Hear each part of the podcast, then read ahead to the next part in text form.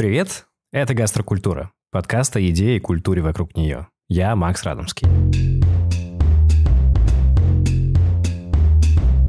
У вас бывало такое, что какой-нибудь достаточно попсовый фильм дарит вам мечту? Когда мне было лет 18-19, я впервые увидел фильм «Хороший год» Ридли Скотта. В нем, ну, если помните, богатому трейдеру из Лондона достается дом где-то в Провансе во Франции, и он едет туда в надежде быстро все продать и вообще уехать и забыть. Ты его ближайший кровный родственник, так что получишь все один. Весь гардероб и записи Эдмунда Росса. Дом, балбес. Тебе достанется его дом. Этот фильм, он в целом не про вино, но лайфстайл жизни винодела показан там так круто, что ты автоматически начинаешь думать, эй, блин, ну когда я буду старым, я точно заведу себе дом с виноградником и буду делать вино. Маленькие виноградники, мелкое производство и очень высокие цены. Окей, мечта классная, да? Но что делать, если хочется делать вино уже сейчас? То есть, когда у тебя нет дома, доставшегося по наследству, земли, где растет виноград, и в целом есть только одно – это твое желание – границы закрыты, ресторанная сфера в упадке из-за ограничений. Все мы тогда очень сильно пострадали в финансовом плане. И я не смог полететь во Францию. И я сперва расстроился, а потом подумал, ну а чего расстраиваться? Если я хочу делать вино, угу. то что меня может остановить вообще? Давайте я расскажу, как устроен этот подкаст. Раз в 2-3 недели, как у меня хватит сил, я рассказываю истории людей, которые создают культуру, вокруг еды, вина или кофе. Где-то в середине выпуска я буду рассказывать о новых местах в Петербурге и Москве, которые меня зацепили, которые, в которых, может быть, я побывал. Так что, если ищете новые места, куда сходить, э, слушайте до конца. И в конце обязательно наш гость или герой выпуска расскажет о своем классном гастрономическом experience е, чтобы вы тоже могли его почувствовать. Сегодня этим гостем будет Арсений. Знакомьтесь. Меня зовут Арсений Гордиенко. Сейчас я управляющий э, винного бара «Футура». И в том числе отвечаю там за вино. И я много лет работаю сомелье, рассказываю людям, что такое вино, изучаю его сам.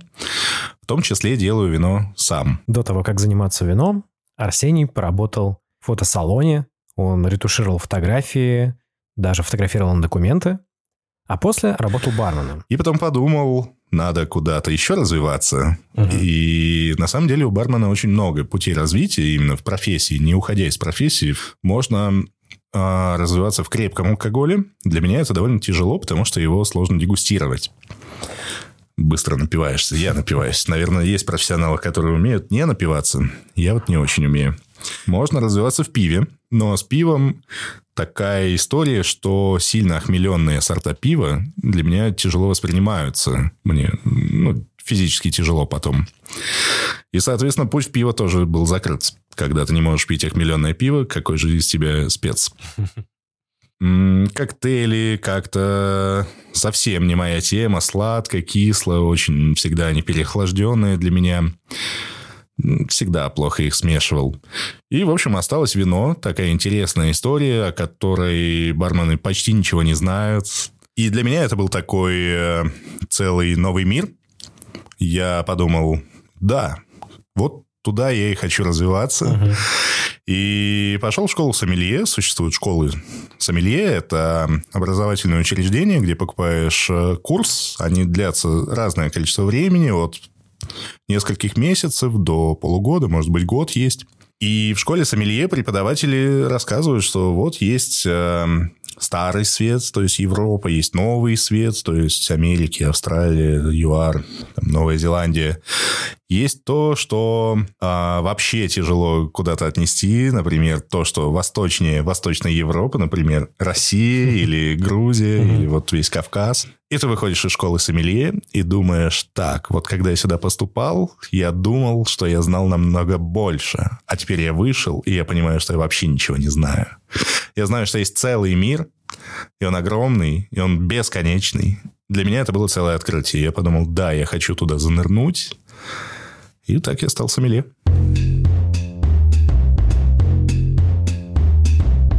Удивляет, что обучение в, вот, в сомелье-школе может быть по полгода всего, ведь там реально бесконечный мир. В школе сомелье дают самую базу.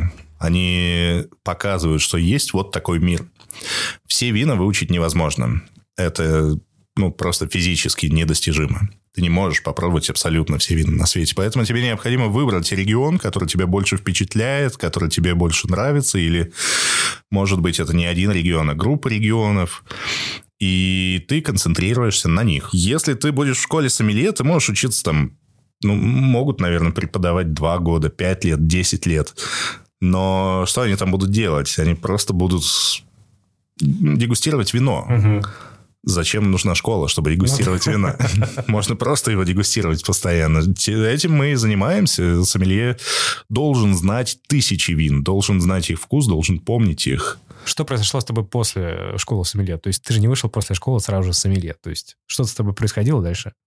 На самом деле нет. Я, как вышел из школы, я сразу понял, что ну, зачем я отучился на сомелье, явно не для того, чтобы не работать сомелье. У меня изначально была именно такая цель. Такая цель есть не у всех учеников школы сомелье. На самом деле процентов 80, а то и 90 учеников школы сомелье не собираются работать по профессии. Они идут туда только для того, чтобы разобраться в винах. Чтобы понимать, какое вино покупать в супермаркете, грубо говоря. Я сразу стал искать работу сомелье. У знакомых а, нашлась вакансия. Это был винный бар Wine O'Clock на улице Некрасова в 2016 году, получается. И я проработал там полгода или почти год. И потом пошел слух, что вот открывают какой-то новый классный бар с супер модными винами. Вообще это будет супер пушка-бомба место. Я говорю, да, я не знаю, кто его открывает, я не знаю, что там будет, но я уже хочу туда. И я пришел на собеседование, и через две недели мы открыли м, первые на Крамерском проспекте. Если вы никогда не были в на вина, то давайте я вам расскажу, как это выглядит. Помещение с витринными окнами, похоже скорее на магазин, чем на бар.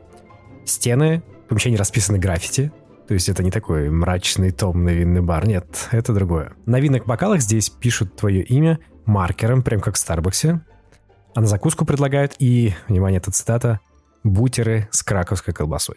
Конечно, это стал легендарный винный бар. Для Петербурга это было супер открытие, потому что там продавались только натуральные вина.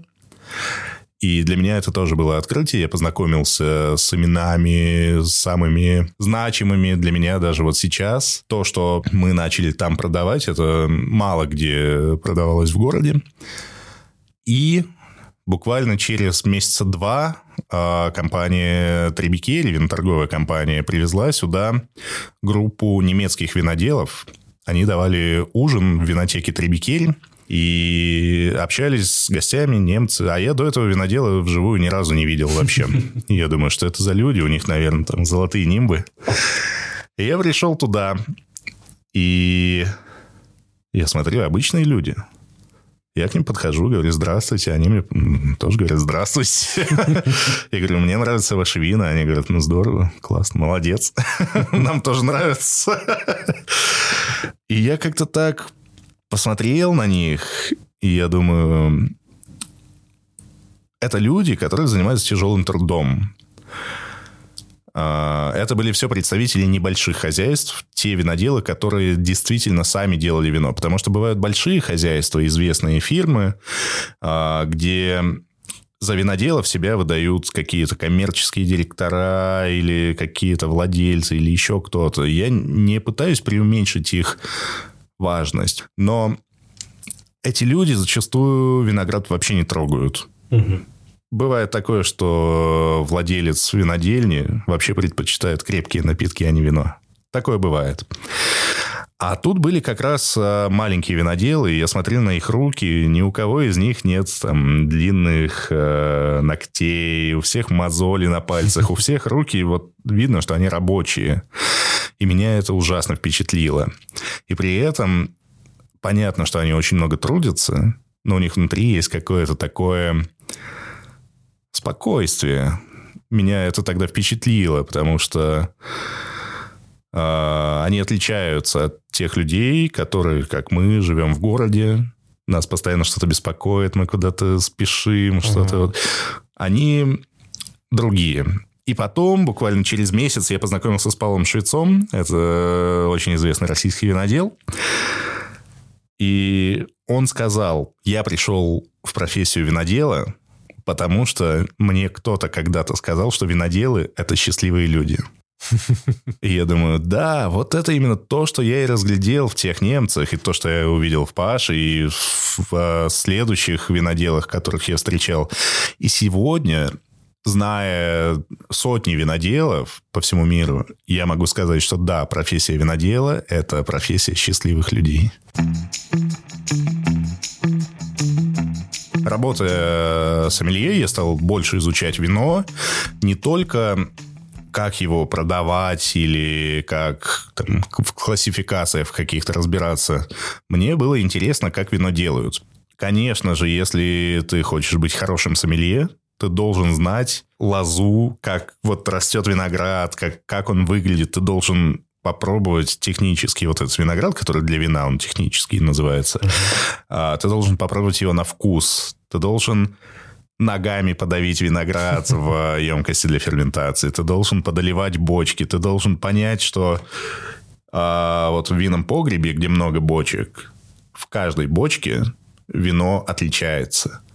Только тогда есть понимание, почему вина, которых выпускается 500 бутылок, они более ценные, чем вина, которых выпускается миллион бутылок. Ты упомянул Павла Шица, насколько я понял, что позже каким-то образом ты попал к нему на, на винодельню э, и даже поработал с ним. Расскажи, как это было. Да, все так. Мне было интересно изучить э, как раз виноделие. А, и в 2018 году я написал Павлу, говорю, Паша, хочу вот изучить. Он написал, приезжай, в чем проблема? Угу. И я приехал, отработал у него весь сезон до самого декабря, то есть сбор, переработка винограда, ферментация. И после ферментации вино на выдержку отправляется. Вот мы залили в бочки вино на выдержку. И я уехал от него тогда. И это великолепный опыт. Я его вспоминаю с большой любовью, потому что понимание вина вот тогда оно и произошло. Я не думал тогда делать свое вино, но первые мысли как раз вот в процессе они и появились, что вот вино, виноград можно сделать в одном стиле, в другом стиле, в третьем стиле. И мне это все интересно, как было, так и есть сейчас. Тем временем в Петербурге открывается винный бар «Утопист». Интересно, что мы уже рассказывали об этом баре в подкасте «Хотели как лучше». Это будет наш такой сквозной герой сегодня. И, конечно же, Арсений не мог оказаться в стороне. И мои друзья говорят, открылся маленький классный бар с натуральными винами, все как ты любишь. Называется «Утопист», находится на Ковенском переулке. И я говорю, да, идем туда. В первый же день там потратили 20 тысяч, потом еще и еще. Я понял, что я хожу туда каждый день. Я говорю, ребят, ну я вот тут каждый день прихожу, давайте не я вам платить деньги буду, а вы мне. Так я стал работать в утописте. Проработал там два года с большим удовольствием. В это время попутно делал винные карты в разных винных барах, ресторанах, обучал персонал. Чувствуется всегда потребность, когда ты узнаешь что-то новое, очень хочется поделиться этим. И, конечно, здорово делиться этим с людьми, у которых есть хоть какая-то база, которые пробовали не десятки вин, а хотя бы сотни. Пусть даже они в этом слабо чего-то понимают. Мне интересно таким людям рассказывать о том, что такое вино, как оно делается, кто его делает, зачем. Очень нравится видеть результат. То, что я всегда, когда делаю винные карты, я анализирую уровень продаж вина до угу. моего обучения и после. И всегда есть определенный рост. И ну, это такой результат работы мне нравится. Интересно. А вот ты сказал про людей, которые, э, ну, в целом ничего не понимают, и люди, которые понимают. А как ты вообще относишься к э, винному снобизму? Мне кажется, мы часто с таким сталкиваемся. Да, к сожалению, это болезнь э, винолюбов, то, что человек что-то интересное попробует, он начинает хуже относиться к винам подешевле, помассовее, попроще. Ну, снобизм, он и есть снобизм, в этом нет ничего хорошего, и на самом деле снобизм – это показатель непрофессионализма. Когда человек действительно разбирается в вине, он не будет уничижительно отзываться о других людях, о других винах, потому что вин, вино, оно делается не роботами, вино делают люди. И более того, винные специалисты, винные сомелье должны быть э, защитниками вин. Всегда. Адвокатами вин.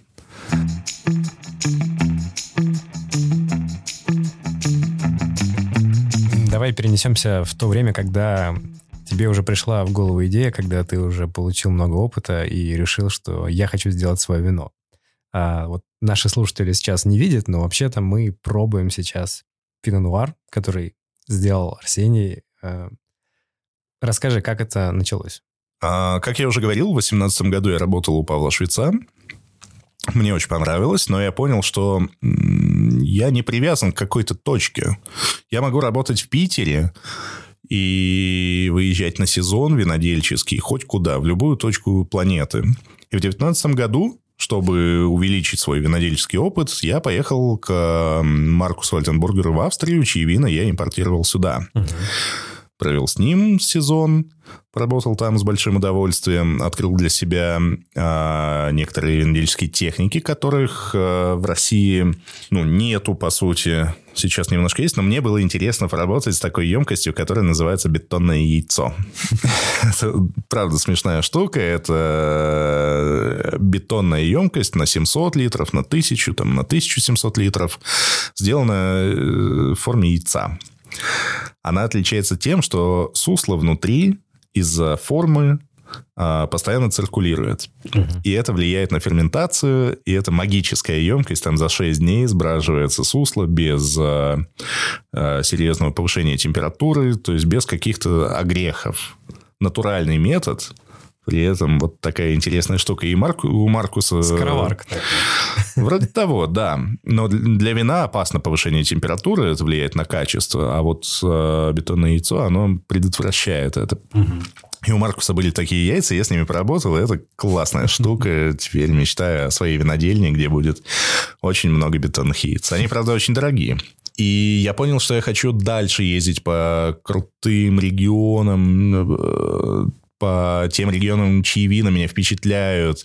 И в девятнадцатом году на фестивале натуральных вин «Горизонт» в Москве я встретился с виноделом из маленького винодельческого региона Жура на востоке Франции.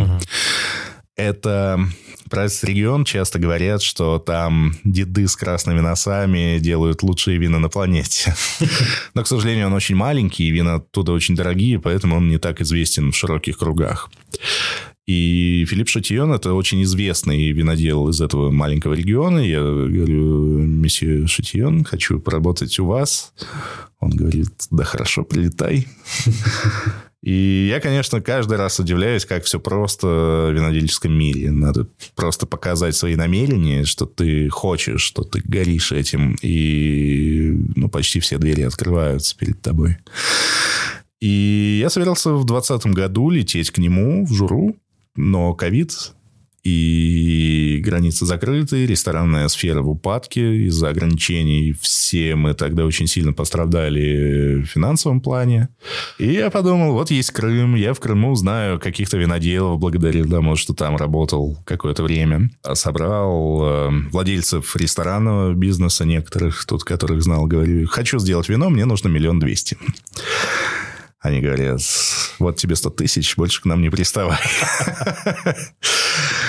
И, ну, подошел к одним, подошел к другим. Э, И у меня здесь есть э, товарищ, он занимается сидром. Он делает сидры из э, местных яблок. Я говорю, Никита, я хочу делать вино, но в одиночку вино сделать, ну, не получится. Мне нужен напарник. Говорю, полетели. Он говорит, когда вылетаем? Я говорю, завтра. Он говорит, ну, давай, летим. Шикарно. И мы полетели в Крым, купили, нашли продавцов винограда. Там есть такое целое большое хозяйство, Артвин называется. У них 700 гектар виноградников, это очень много. Но они сами не делают вино, они только выращивают виноград, продают его. И мы купили у них три сорта. Пино Нуар, Савиньон и Алигате.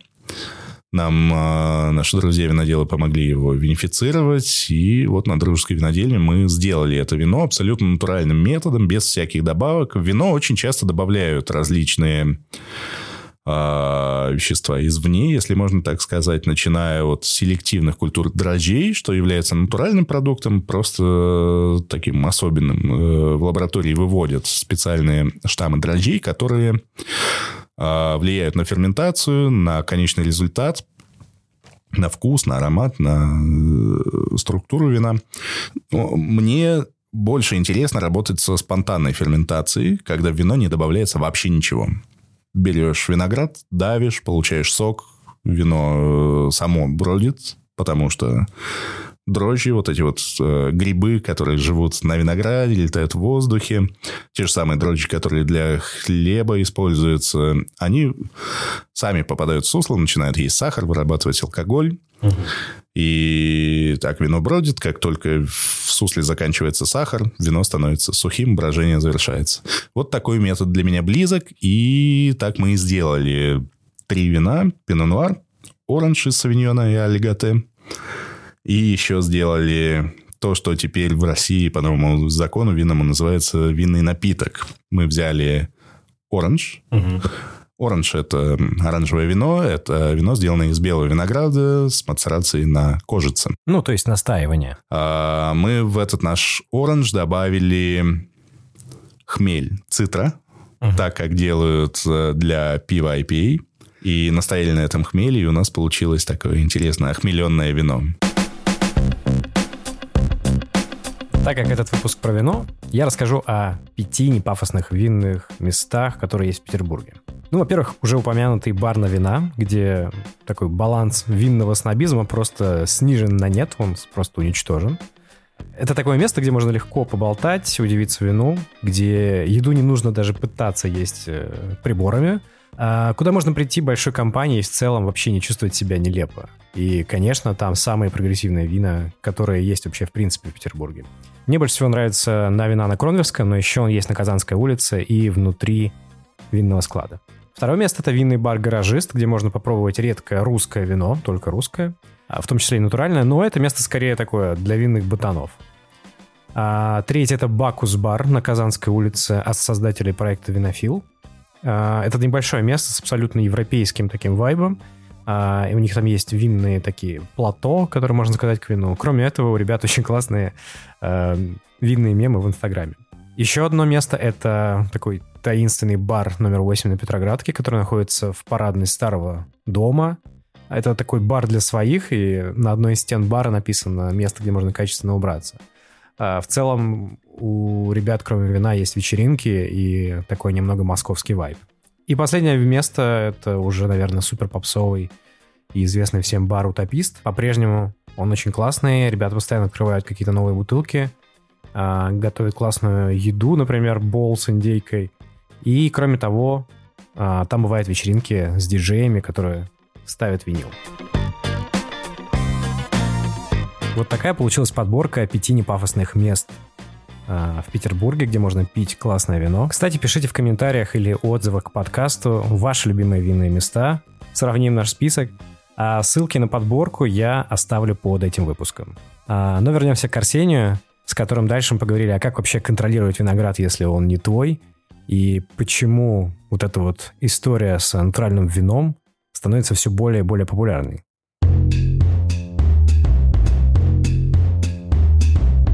Что ты думаешь на тему того, что когда многие там, критики говорят, что виноград, который ты не вырастил, ты не можешь контролировать его полностью, значит, ты не знаешь, что будет дальше. Но по факту ты винодел без винодельни. И как с этим жить? абсолютно согласен с тем, что если хочется сделать великое вино, то необходимо отследить путь от э, саженца винограда через годы до сбора винограда и уже дальше с ним работать. Но такая возможность есть не у всех, и это нормальная практика в мире. Э, виноделы, у которых есть собственный виноград, собственные виноградники, из которых они, из которых они делают вино. Их называют рекольтанты. А те, у кого виноградников нет, те, кто покупает виноград и делает вино из него, их называют негацианты. Это распространено в Шампане, это распространено в Бургундии, это распространено по всему миру. И вот так получается, что я, видимо, негациант. Безумно красивые слова, мне очень нравятся. Рекультанты.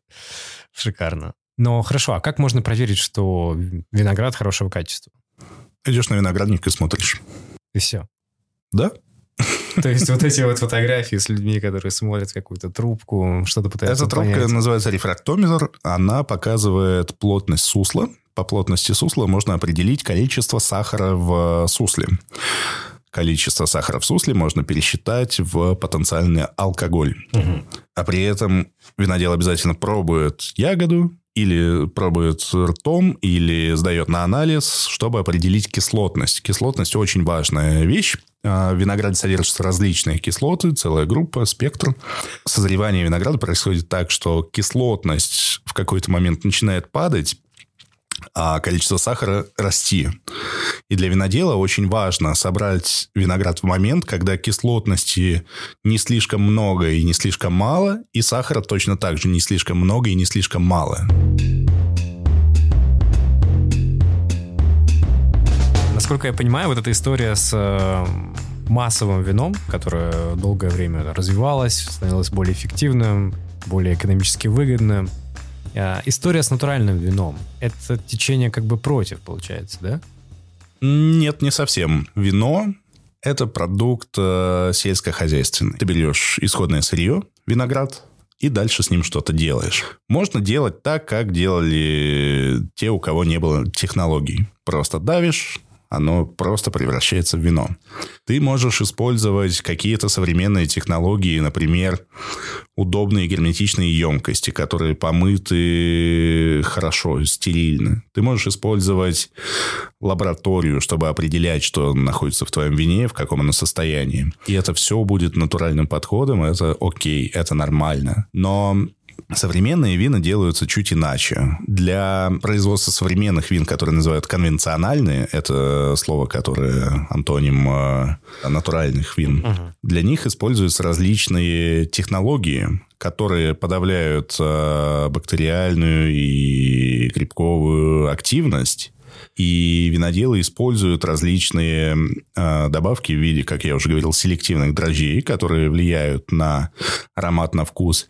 Вина э, фильтруют, стабилизируют холодом, стабилизируют э, диоксидом серы. Сама по себе сера не очень страшна. Ее добавляют в соки, ее добавляют очень много в сухофрукты. Это делается для того, чтобы сладкие фрукты не забродили.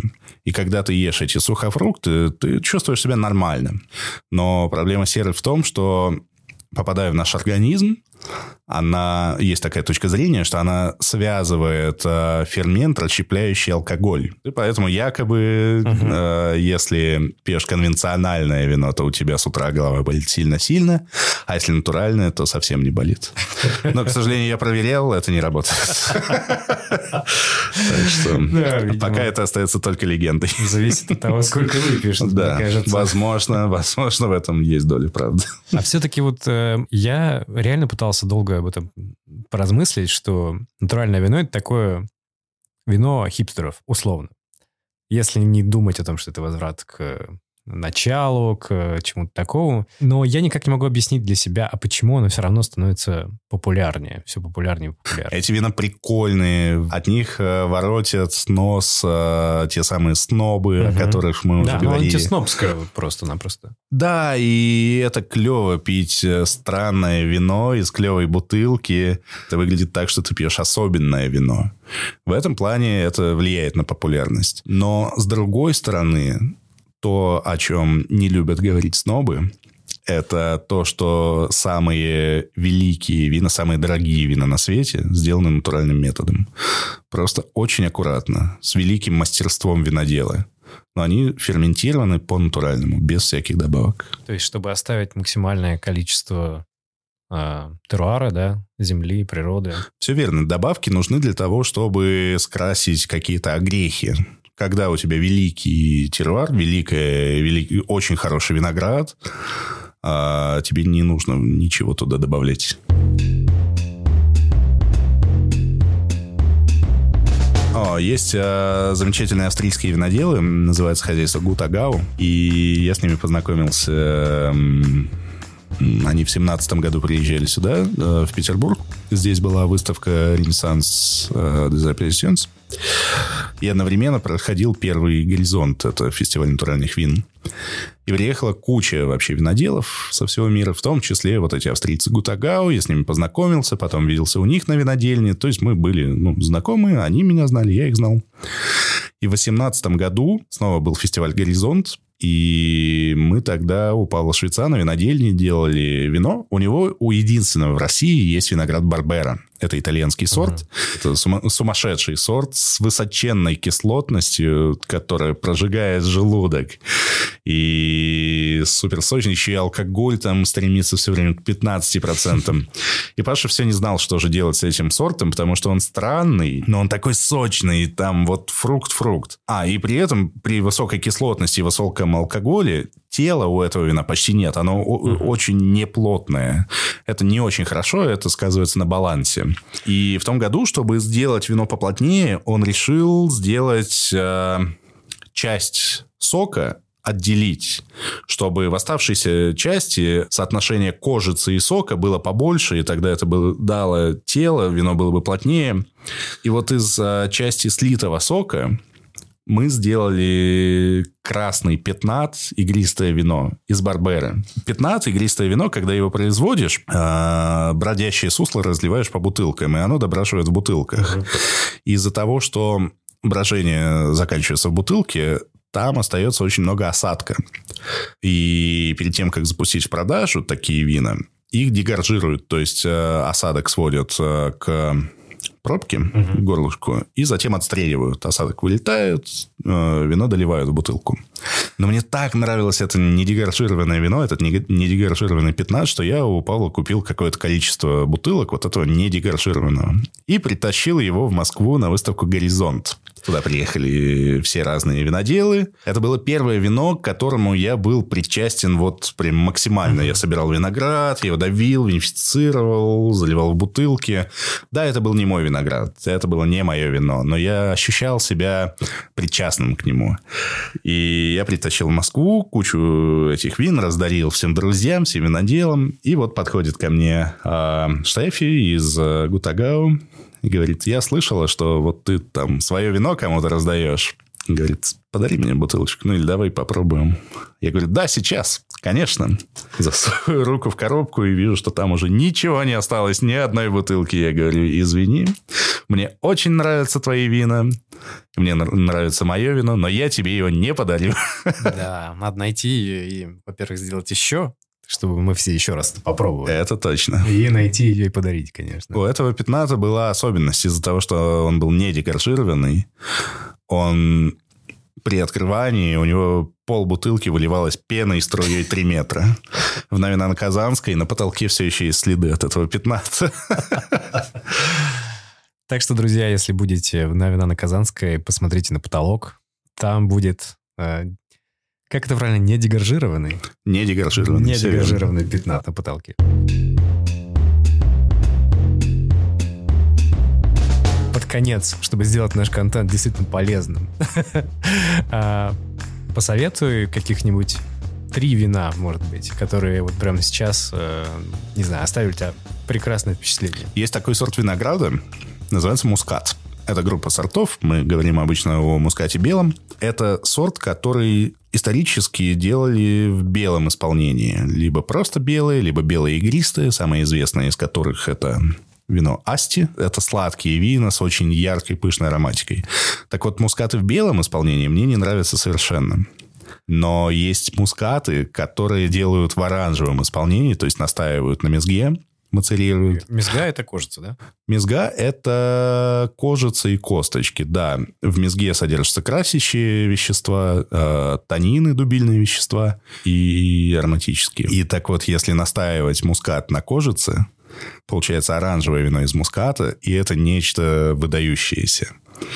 И, как ни странно, самый, один из самых лучших регионов для производства муската в оранжевом стиле – это Крым. Это может звучать странно, но я правда так считаю, что крымский мускат, сделанный по оранжевому, это удивительная вещь, с которой может поспорить только оранжевый мускат с юга Франции из Равсиона но они отличаются. И поэтому, если советовать какое-то вино, то я буду советовать как раз оранжевый мускат от винодельни Ейла, от Виталия Маринчука, с которым, о котором мы говорили. Я, кстати, с ним виделся час назад. Он сейчас ну, в городе. Да, поэтому, да. Также я бы хотел, конечно же, конечно же, одно из моих самых любимых вин а, не знаю, как так вышло, но это тоже Крым. Это Пино Нуар от Павла Швеца, виноградник Клер Нумулит 2014 года. Сейчас вино это почти не найти, оно стоит бешеных денег. Это одно из самых дорогих российских вин. Но это вино впечатлило меня. Я впервые попробовал его пять лет назад, и оно меня вот как впечатлило, так, я до сих пор помню его вкус, аромат, и вряд ли уже забуду. Наверное, теперь это уже какие-то фантазии, uh-huh. а, но вот в моей голове оно есть. И есть такой надел в Словении, его фамилия Гравнер. Он делает оранжевые вина а, из местных сортов и держит их в амфорах. И эти вина возят в Россию, их можно найти. И это великое вино. Его, когда пьешь, вот там, конечно, бегут мурашки по коже, по спине. И думаешь, как вообще возможно сделать такое вино? Спасибо тем, кто дослушал выпуск до конца. В описании этого выпуска вы найдете мою подборку из пяти непафосных винных мест Петербурга, а также три любимых вина Арсения. И да, не забывайте ставить пальцы... Я не знаю, как это уже говорят там ставить пальцы вверх, подписываться в Яндекс Музыке, 5 звезд, если вам понравилось Apple Podcast. Так я пойму, что подкаст вам заходит. Меня можно найти в Инстаграме, там будут все апдейты проекта «Гастрокультура». Всем пока, до встречи.